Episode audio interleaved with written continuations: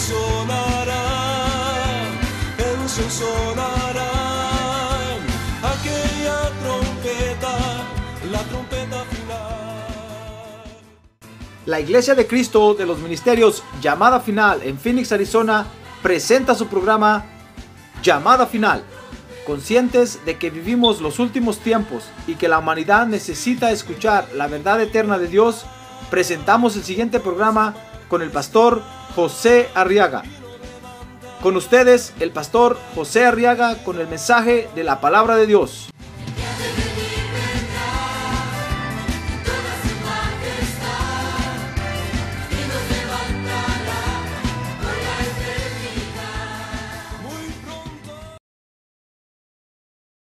En el libro de Éxodo, capítulo número 1, y vamos a leer los versos 6 y 7. Éxodo capítulo 1, versos 6 y 7. Dice la palabra de Dios. Y murió José y todos sus hermanos y toda aquella generación. Pero los hijos de Israel fueron fecundos y aumentaron mucho y se multiplicaron y llegaron a ser poderosos en gran manera y la tierra se llenó de ellos. Amén. Muy bien, vamos a orar por estas peticiones. Cierre sus ojos y quiere levantar su mano en alto, acompáñeme a orar por estas peticiones. Padre, ahora Ponemos en tus manos nuestras peticiones, Señor, y te rogamos que por favor las atiendas. Ten misericordia de nosotros, Señor, y auxílianos ahora que te necesitamos, Padre Santo. Necesitamos tu sanidad, tu liberación, necesitamos tu fortaleza, necesitamos tus energías, oh Dios, para continuar viviendo en la tierra ten misericordia de nosotros y atiende estas peticiones y glorifica tu nombre. A ver, quiere decirle, glorifica tu nombre, Padre. Una vez más, glorifica tu nombre, Padre. En el nombre de Jesús. A ver, diga, en el nombre de Jesús. Amén. Y amén. Muy bien, tengan la bondad de sentarse, por favor.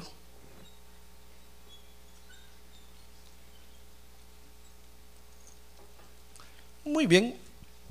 Fíjese que cuando Dios pensó, hermano, en tener hijos, porque dice la Biblia que Dios dio a su hijo para llevar muchos hijos a la gloria. Dios no crea usted que dio a Jesús y pensando en no obtener nada. No, porque el primer inversionista que hay en toda la creación y en todo el universo es Dios mismo. Dios cuando hace algo, lo hace con un objetivo, hermano. Cuando Dios lo trajo a usted, a usted a la iglesia, no crea que lo trajo, hermano, pensando en que usted viniera a perder el tiempo aquí, en que se viniera a dormir. No, Dios lo trajo con un objetivo, con un propósito. Pues cuando dio a su hijo unigénito, dice la Biblia que Dios estaba pensando llevar muchos hijos a la gloria. O sea que dio uno para cosechar a bastantes hijos, hermano. Y entre esos hijos está usted y estoy yo. Ah, gloria a Dios. Démosle un aplauso al Señor. Gloria a Dios. A ver, diga, gloria a Dios.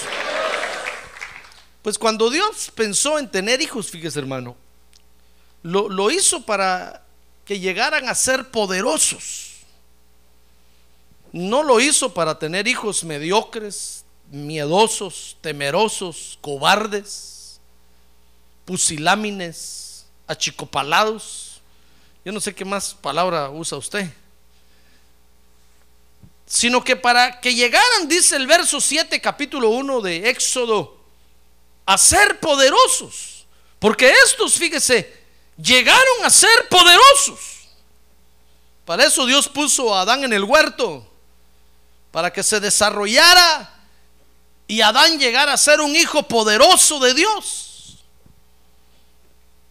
Fíjese que Jesús mismo, hermano, tuvo que hacer este recorrido. No crea usted que Jesús nació poderosito. Y como dice la doctrina de los católicos, que desde niño hacía pajaritos de barro y los soplaba y salían volando, hermano.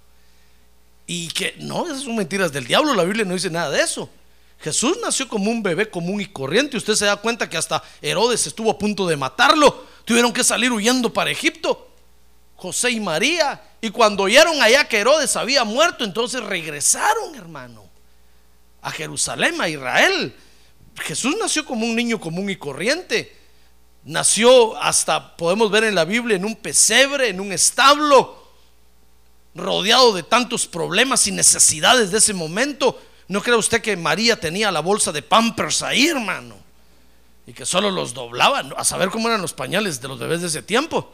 Tal vez eran hojas de banano o de higo, no sé. Y ahí envolvían a los bebés puro tamal.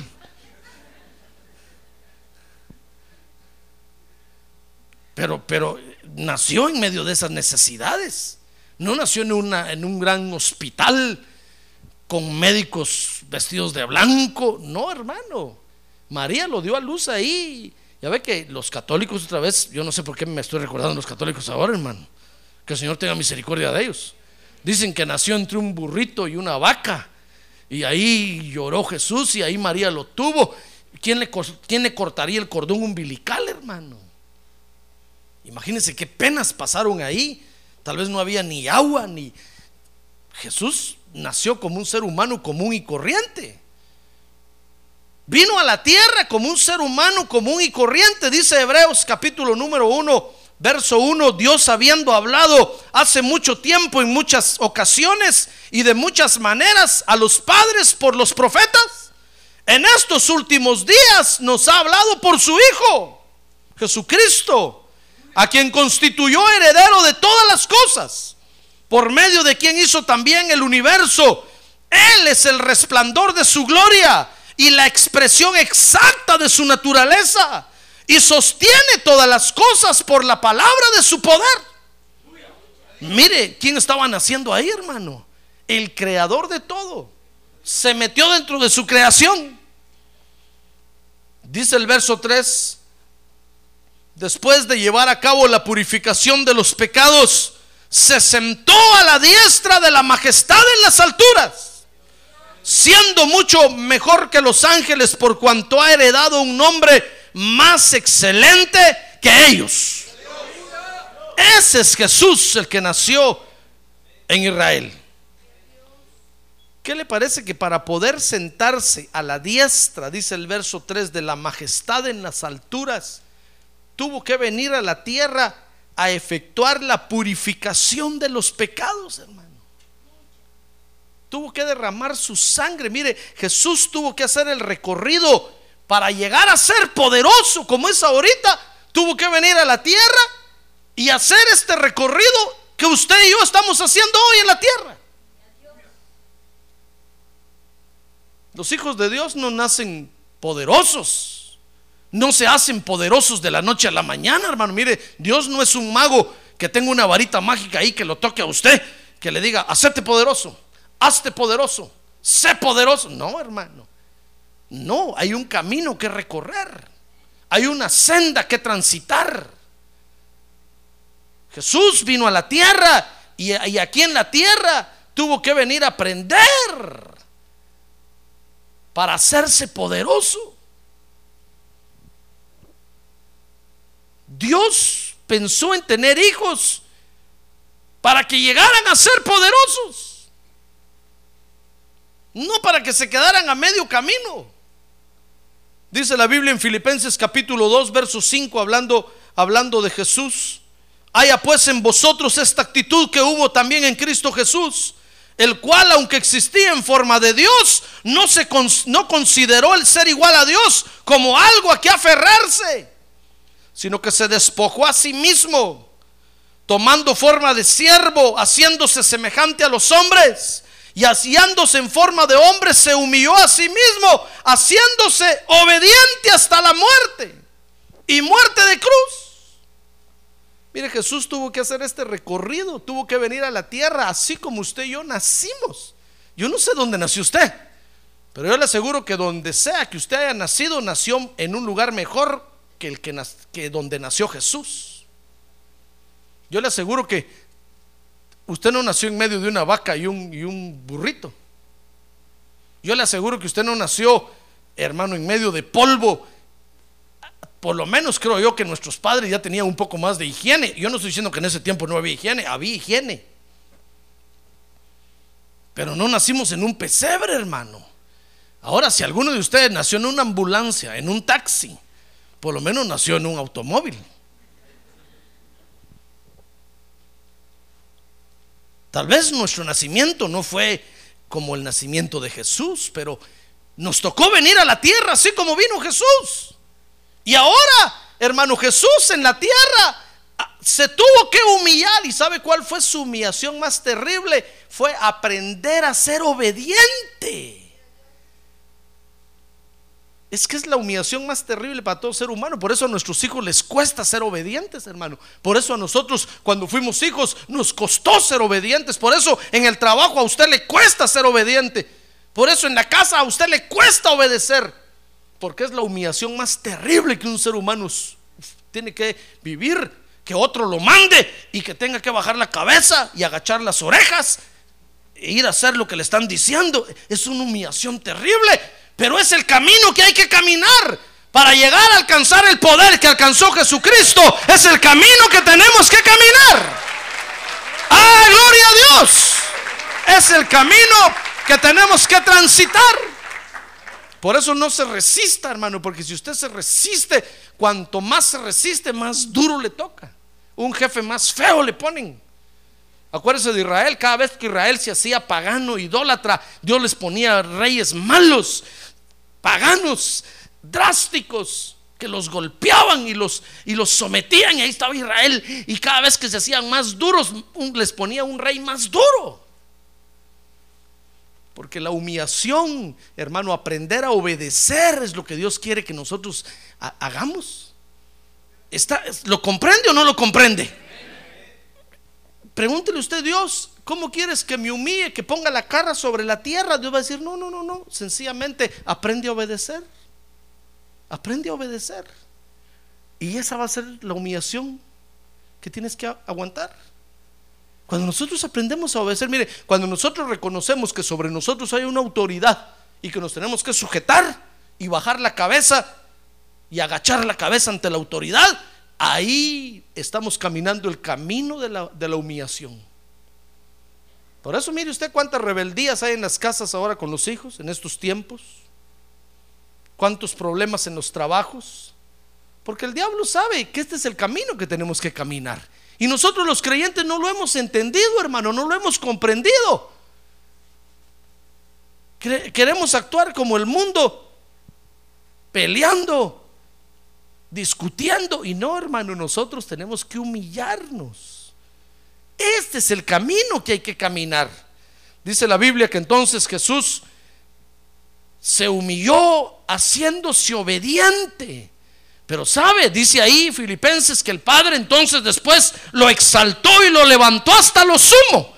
Y lo sentó a su diestra y le dio un nombre que es sobre todo nombre. Ah, gloria a Dios nombre delante del cual toda rodilla se doblará y toda lengua confesará que Jesucristo es el Señor. Por eso todos los que aspiramos a estar con el Señor, ahorita que pronto que Él viene, ¿sabe usted que pronto viene el Señor, verdad? Ahora dígale que tiene un lado, pronto viene el Señor Jesús, hermano. Arrepiéntase, dígale, ya viene el Señor. Póngase cuentas con Dios, venga a la iglesia. Ahora que pronto viene el Señor, todos los que aspiramos a estar con Él, tenemos que hacer lo que Él hizo. Humillarnos como Él se humilló.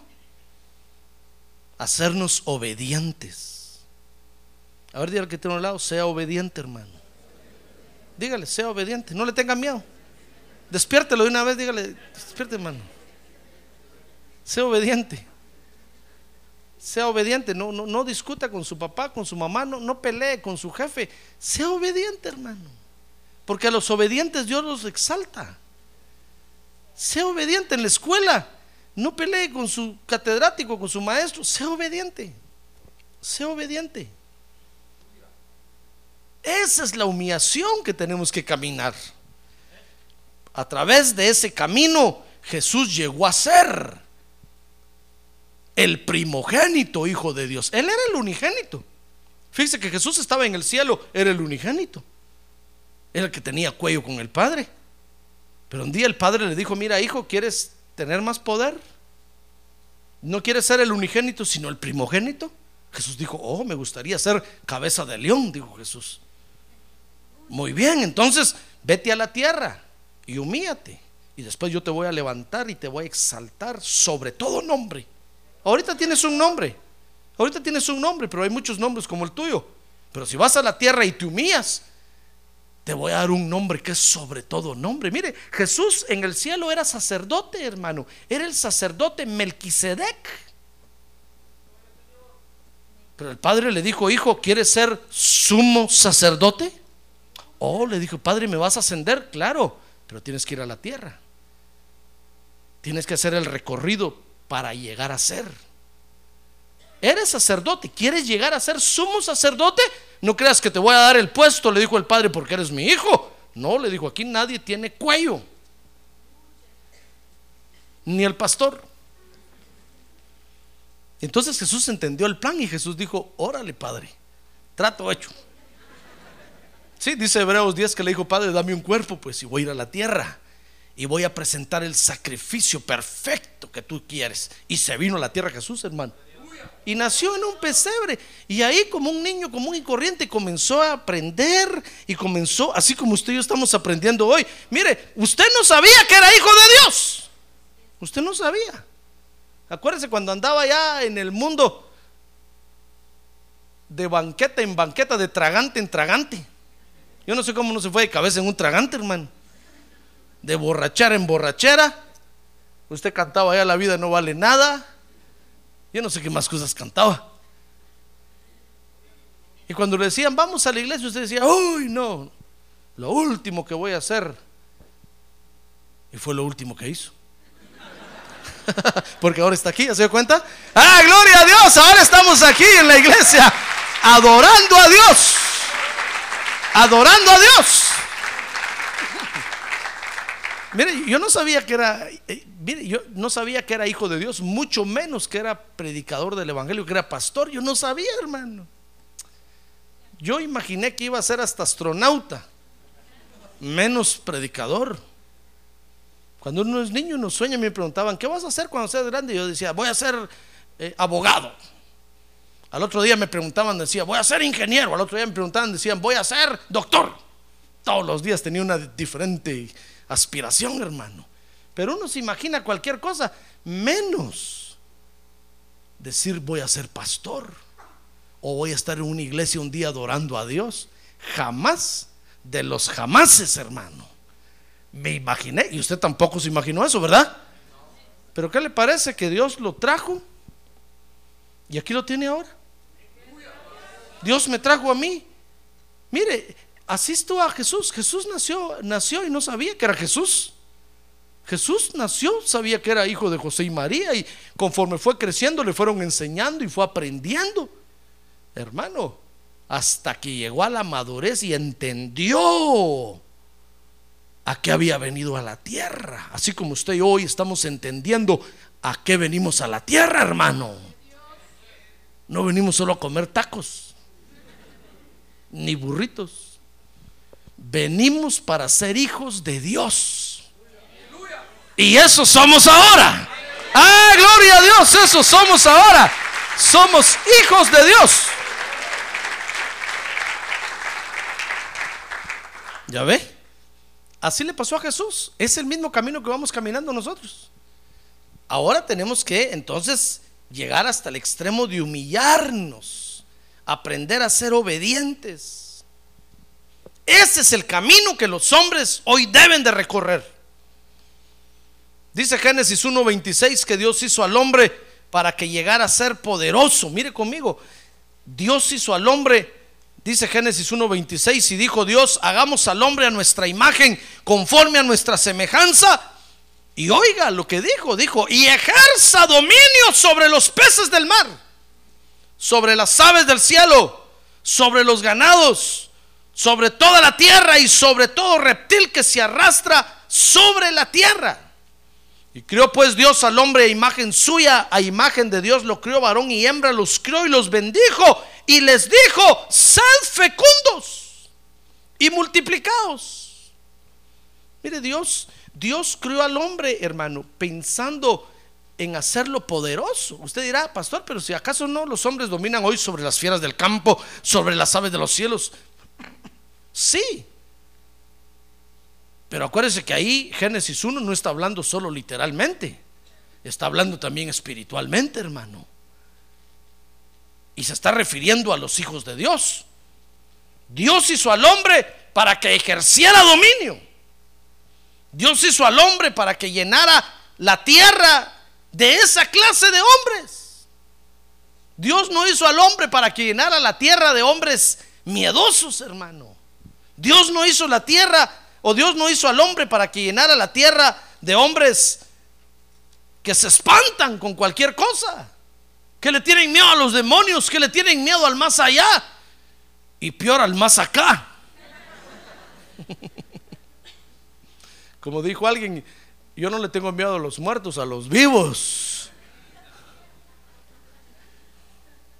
Como dice el dicho de afuera, líbrame Dios de las aguas tormentosas, que de las o líbrame Dios de las aguas mansas, que de las tormentosas me libraré yo.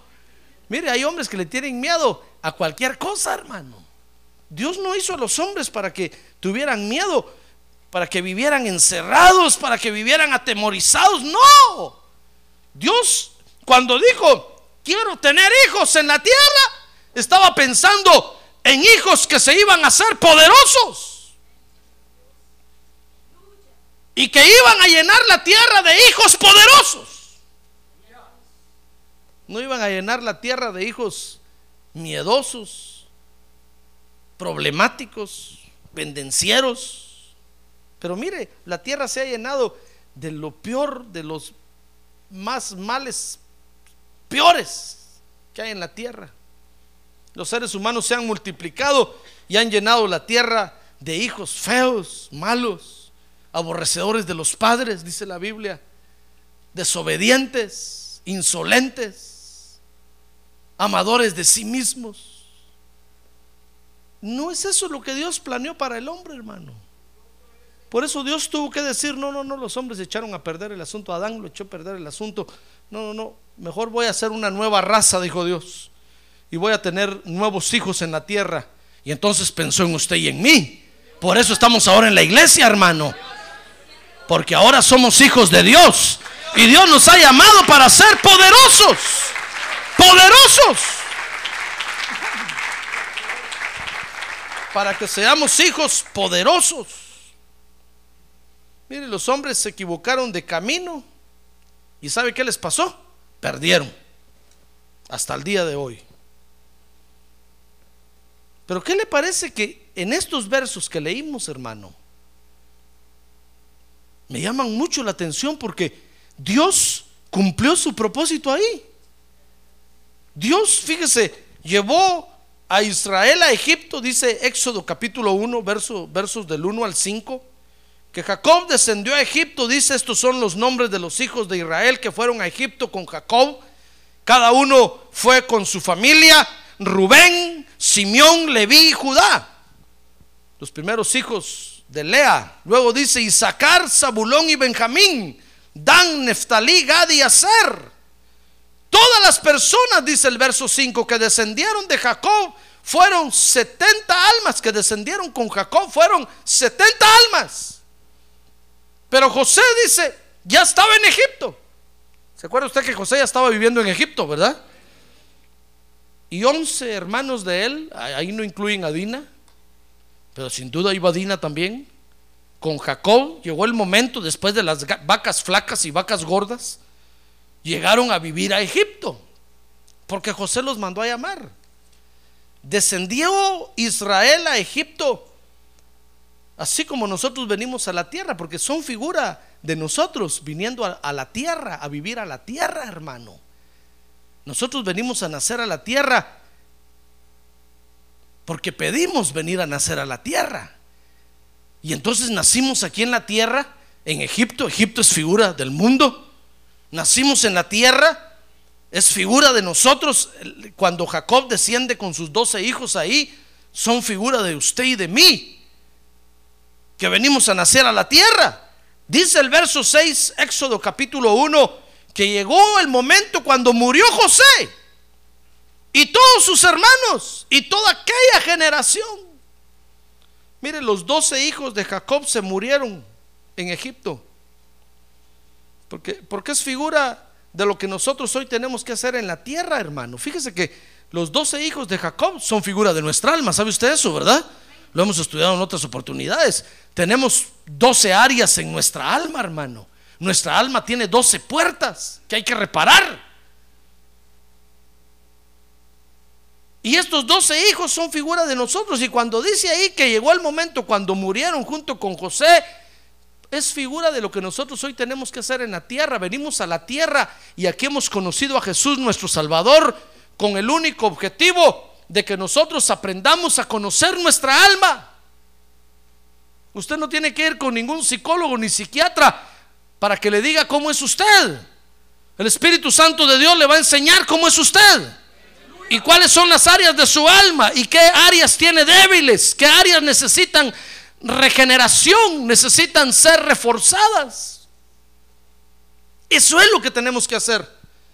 Cuando nosotros aprendemos a conocer nuestra alma estando en la iglesia, hermano, y aprendemos a conocer nuestras debilidades y nuestras fortalezas, y llegamos a dominar nuestra alma, nuestro yo interior,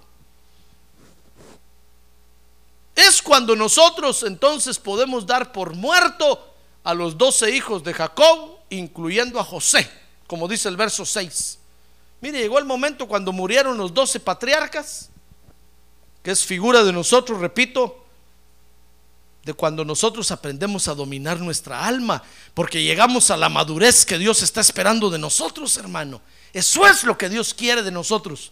Por eso nos tiene hoy en la iglesia, para que nos humillemos y aprendiendo, la obediencia a Dios, conozcamos nuestra alma y la lleguemos a dominar.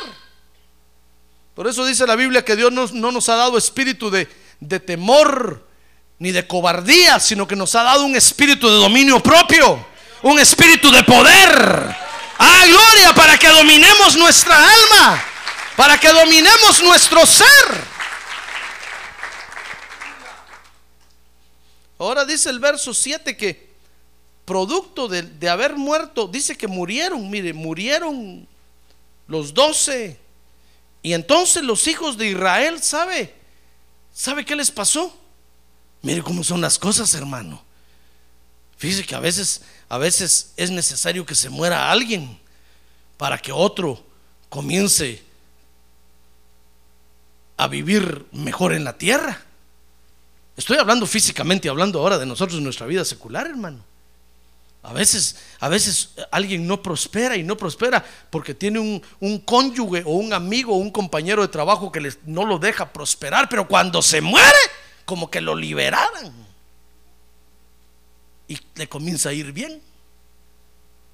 Eso se ve en toda la Biblia y ahora en este pasaje también se puede ver. Cuando murieron los doce patriarcas, ¿sabe? Entonces Israel comenzó a ser bendecido recibieron, fíjese, tres bendiciones de prosperidad. Mire el verso 7. Dice que fueron fecundos. Éxodo 1, 7. Israel comenzó a ser fecundo. Dice que aumentaron mucho y se multiplicaron. Mire las tres bendiciones que se les vinieron encima, hermano. Porque es figura de que cuando nosotros aprendemos a dominar nuestra alma y aprendemos a sujetarla, es en ese momento cuando Dios está dispuesto a bendecirnos para que prosperemos en la tierra, hermano. Pero mientras nosotros no aprendamos a dominar nuestra alma, Dios no nos va a dejar prosperar. Porque, porque sería como darle un cuchillo a un niño de cuatro años para que juegue con él. Es como el ejemplo que le puse la otra vez. Es como que usted le dijera, niño, mi hijo venga acá y el hijo tiene cuatro años y apenas camina, hermano. No porque no pueda caminar, sino por lo gordo que está. Y usted le diga, le diga, venga, mi hijo, tome, un, tome unos 100 dólares para que juegue, para que vaya el domingo a algún lado. Siquiera le dijera, toma 100 dólares para que los des de ofrenda allá en el culto de los niños. Pero usted no le dice eso, usted le dice, toma 100 dólares para que vas a comprar tu juguete a Toys R Us. ¿Verdad que usted no hace eso con el niño? ¿Lo hace o no lo hace? No, hermano, usted dirá, pastor, ¿cómo le va a dar un billete de 100 a un niño de 4 años? ¿En qué cabeza cabe eso? Pues sí, ninguna. Yo le aseguro que su hijo, si su hijo le dice, aunque tenga 16 años, papi, quiero un mi juguete, usted le dice, bueno, yo te lo voy a comprar, vamos a ver qué querés. Y usted va y usted hasta usted lo escoge, como que fuera para usted. Tal vez el hijo dice, no, no quiero ese, y usted dice, pero este, este me gusta a mí, toma. Y el hijo, como está en el camino de la humillación, se obedece, dice, muy bien, papi, el que usted diga, ese me gusta a mí. ¿Verdad que eso hacemos? Sí, eso hacemos, hermano, porque tenemos que cuidar a nuestros hijos. Pero lo mismo sería esto, si usted no aprende a dominar su alma, Dios no le puede confiar nada, hermano. Y si le ha confiado algo y usted no domina su alma, ¿sabe qué hace? No se lo quita porque los dones de Dios, dice la Biblia, son irrevocables, pero se lo detiene por un momento y le dice, ¿sabes qué? Te voy a detener mejor esto por un momento porque estoy viendo que todavía te cuesta con tu carácter. Todavía te cuesta con tus pensamientos. Todavía te cuesta con la mano. Todavía te cuesta, no le digo con qué más, hermano. Y entonces Dios se lo detiene y usted dice, Dios, ¿por qué no prospero? Estoy en la iglesia ya tantos años y no paso de sopia a gavilán. No hay modo que camine. ¿Qué me pasará? Es que, es que no ha aprendido a, a controlar su alma, hermano. No ha aprendido. Cuando uno domina su alma y Dios lo ve, entonces Dios dice, muy bien, ya mataste a los doce hijos de Jacob. ¿Ya los tenés bien dominados ahí? Sí, Señor, mira, aquí los tengo bien dominados. Conozco ya mi alma muy bien. Ya sé que la desanima, ya sé que la anima, ya sé, conozco mis debilidades muy bien. Y he aprendido a reforzarlas. Y el diablo ahora no me engaña. Entonces Dios dice, muy bien, te voy a bendecir y te voy a prosperar ahora. ¿Ya ve cómo es Dios? Nos lleva paso a paso, hermano. A ver, dígale que tiene a un lado, paso a paso, hermano. A ver, dígale otra vez, paso a paso. Y entonces se le vinieron a Israel tres bendiciones de prosperidad. Fueron fecundos, que quiere decir que se hicieron productivos. Aumentaron mucho, que quiere decir abundancia y se multiplicaron, que quiere decir crecimiento. Mire, hay tres bases para la prosperidad material, hermano, que son productividad, abundancia y crecimiento. Vería conmigo, productividad, abundancia y crecimiento. Productividad quiere decir no solo producir por producir, sino producir con un objetivo. Usted se vuelve productivo, usted empieza a generar riqueza con un objetivo, hermano. No empieza a generar riqueza para hacer un botarete. O botarate, ¿cómo se dice? Pues el que anda botando el dinero por todas partes, hermano. No, sino que empieza, tampoco es un tacaño, sino que empieza a generar riqueza. Se hace productivo. Se hace abundante, todo le abunda. Y entonces se cumple el Salmo 1 cuando dice, y todo lo que hace prosperará. Y todo lo que usted toca lo bendice. Y todo lo que usted bendice se multiplica la bendición, hermano. Y entonces todos quieren ser sus amigos. Porque usted ministra paz, porque usted produce paz, gozo. Todos quieren estar con usted.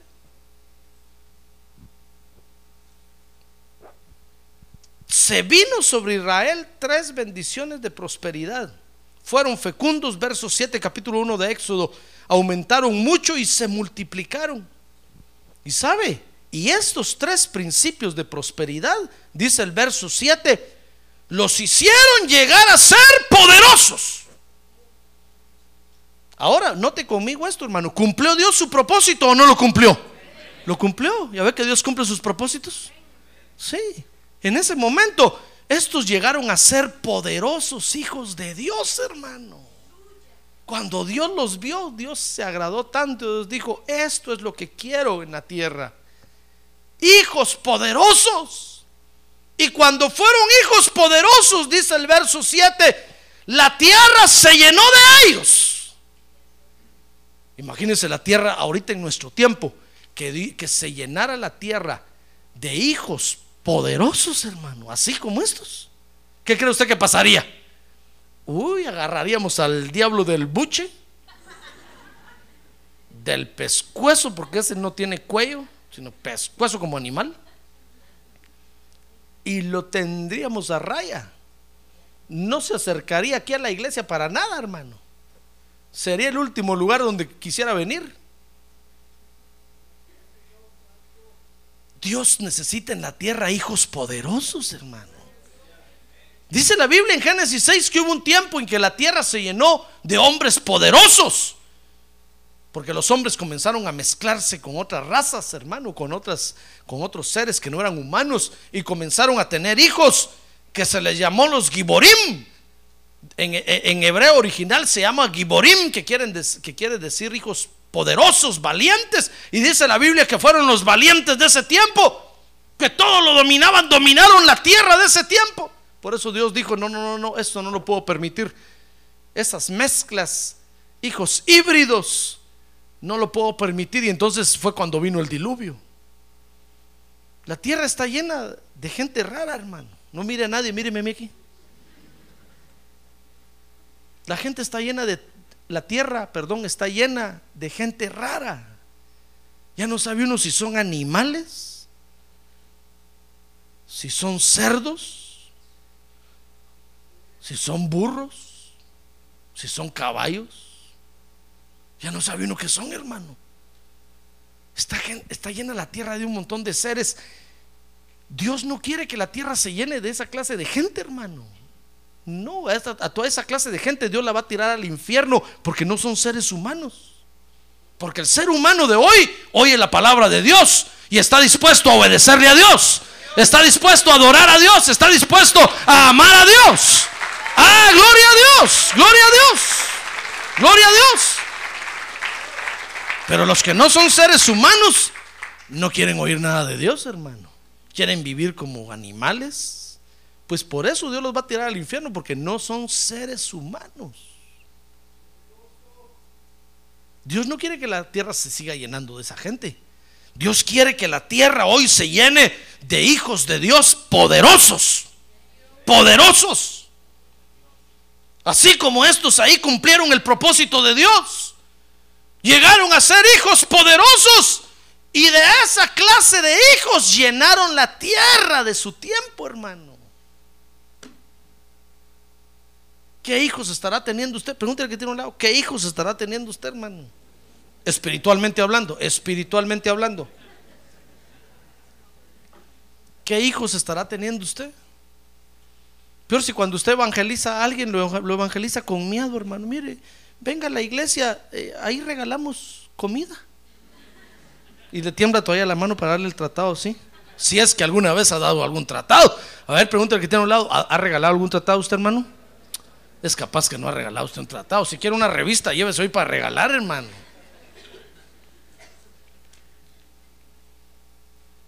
Pero en la mediocridad engendramos hijos y nacen unos hijos, hermano, cobardes.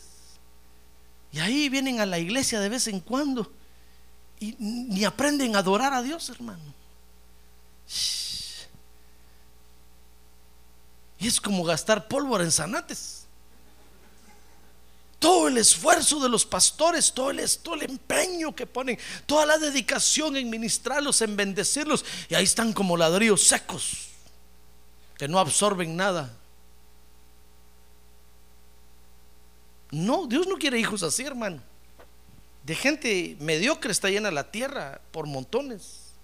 No, Dios quiere ahora una nueva generación. Dios quiere que si vamos a engendrar hijos, engendremos hijos poderosos que llenemos la tierra de hijos de Dios poderosos en Dios, valientes, agresivos. Mire, estos llegaron a hacerse poderosos y de ellos llenaron toda la tierra. Ahora, usted y yo tenemos el poder de Dios, ¿sabe usted eso, verdad? Sí, nos fue dado el Espíritu Santo y con el Espíritu Santo, dice la Biblia, nos fue dado la administración de un espíritu, de, uno de los siete espíritus de Dios, que es el espíritu de poder. Ahora tenemos el poder de Dios, hermano, pero el poder de Dios tenemos que desarrollarlo. Para poder tener hijos poderosos, tenemos que desarrollar el poder de Dios en nosotros. Si no, vamos a engendrar hijos, hermano, que van a, van a resultar odiando el Evangelio en lugar de amarlo. Van a resultar destruyendo la iglesia en lugar de edificarla. Tenemos que desarrollar el poder de Dios en nosotros.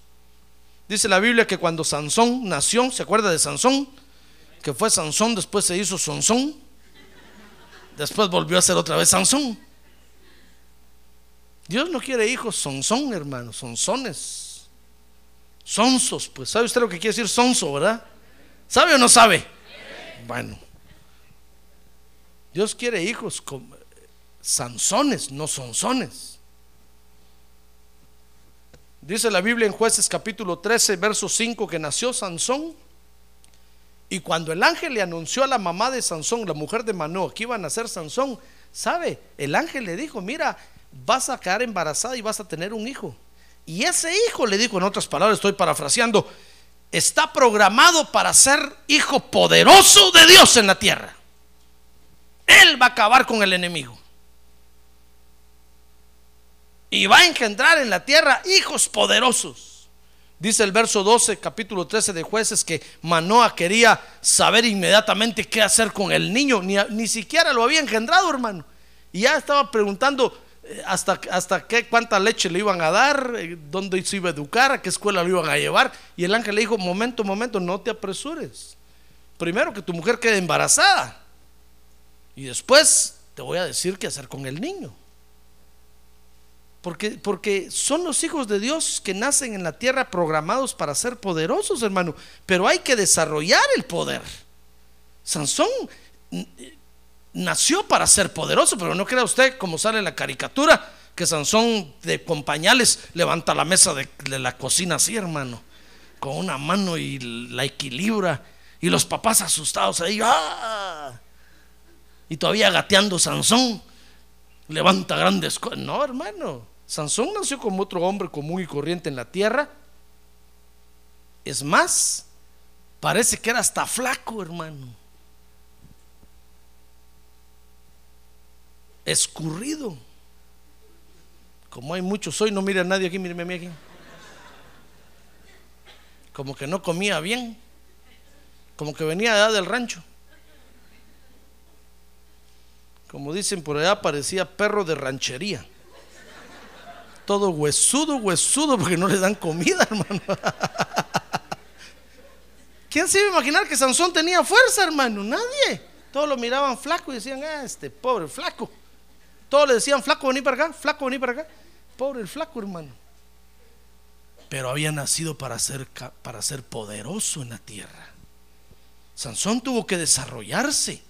Y a medida que fue creciendo se fue dando cuenta que tenía una fuerza que cuando el Espíritu de Dios venía sobre él, le bajaba una unción y agarraba, hermano, al enemigo, lo despedazaba.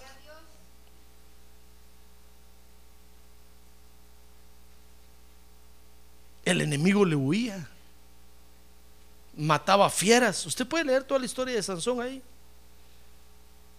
Porque el poder hay que desarrollarlo. Hoy Dios le dio a usted su poder o no se lo dio.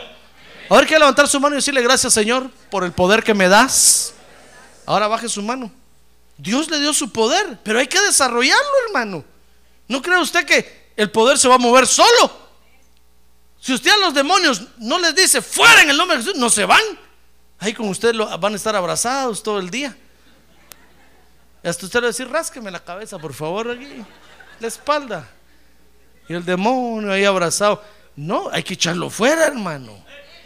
Después no va a decir, pastor, es que yo estaba esperando que se fuera el demonio y nunca se fue. Pues sí, si usted nunca lo echó fuera. El poder hay que desarrollarlo. Mire, la enfermedad no se va a ir si usted no le dice que se vaya. Jesús dijo, si ustedes no le dicen a la montaña que se mueva, no se va a mover. Hay que hablar, hay que ejercitar el poder, hay que desarrollarlo. Por eso Dios permite que las enfermedades a veces nos alcancen para que desarrollemos el poder, hermano. No se sienta usted mal, pastor, estoy enfermo, ¿qué me pasará? Peor si estoy en pecado. No, no, no está en pecado ni en nada. Sencillamente desarrolle el poder que Dios le ha dado, hermano. Póngase la mano usted mismo ahí, reprenda en el nombre de Jesús. Ahora, si no tiene fuerzas para hacerlo, busque a, a su cónyuge o venga a la iglesia. Aquí yo voy a orar por usted, pero tenemos que desarrollar el poder, hermano. Para eso son las enfermedades, para desarrollar el poder. Amén. ¿Por qué cree usted que hay policías? Porque hay ladrones. Si no hubieran ladrones, no hubieran policías, hermano. ¿Verdad? Sencillo, ¿verdad? ¿Por qué cree usted que Dios nos ha dado el poder? Porque hay males que hay que combatir. Cuando un mal lo alcance, no diga usted, me agarró, me agarró, me agarró.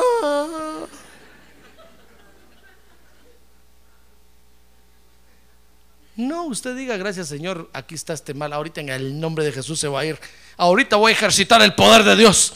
En el nombre de Jesús, fuera. Ah, gloria a Dios. Y el mal se va. El mal se va. Gloria a Dios.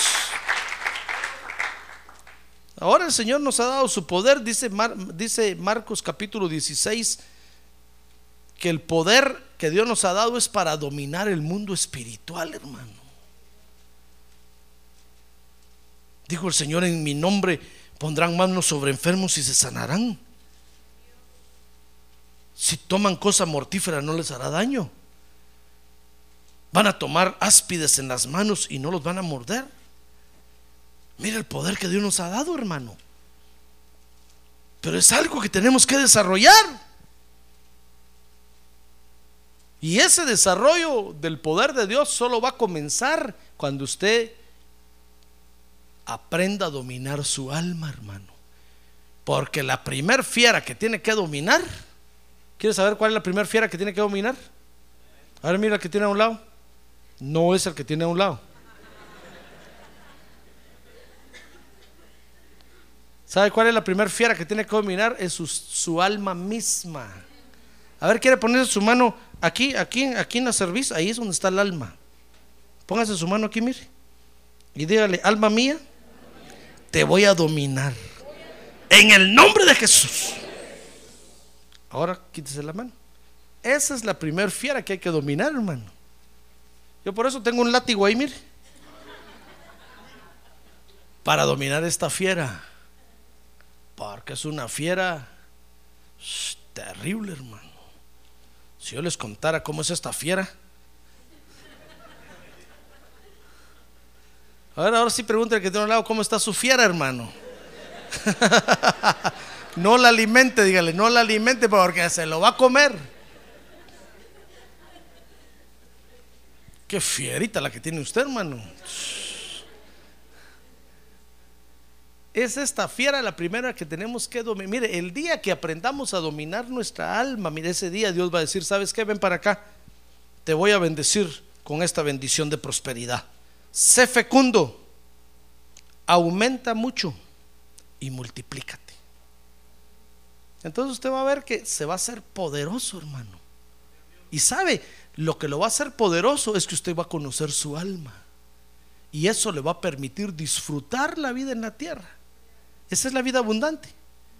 No va a tener el tormento de adentro del alma que le va a estar molestando y diciendo, acusando y molestando. No, no, no, no. Usted la va a dominar en el nombre de Jesús. Y hasta lo que ve con estos ojos que no se han de comer los gusanos, lo va a ver de otra forma, hermano. Entonces va a ver que ese día va a venir a la iglesia y va a ver la iglesia, qué bonita la iglesia. Pero no estoy hablando de la instalación, no. Estoy hablando de nosotros, la iglesia. Va a decir, qué bonita la iglesia, pastor, qué bonita la iglesia. ¿Con qué razón Jesús está enamorado de la iglesia? ¿Con qué razón no le quita los ojos de encima? ¿Con qué razón la iglesia le robó el corazón a Jesús, hermano? Porque entonces vamos a ver a la iglesia, vamos a ver la belleza de la iglesia, hermano. Pero si no dominamos nuestras almas, vamos a estar no vamos a prosperar. ¿Qué esperanzas que, que nos multipliquemos, que aumentemos, que, que seamos fecundos? No vamos a ser productivos ni abundantes, ni vamos a crecer.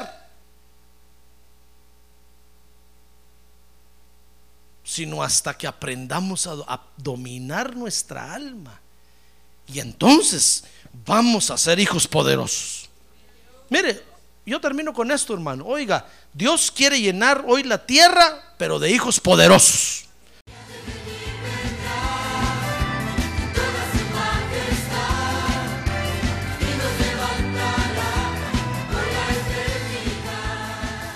La Iglesia de Cristo de los Ministerios, llamada final en Phoenix, Arizona, cumpliendo con la comisión de Joel 2.1, presentó su programa, Llamada Final. Esperamos que nos vuelva a sintonizar la próxima semana a la misma hora por esta emisora. Los invitamos a nuestras reuniones en el 6023 Norte 71 Drive, esquina con Bethany Home Road. Para mayor información puede llamarnos al 623-934-1259 o visitarnos en la internet al www.llamadafinalphoenix.com.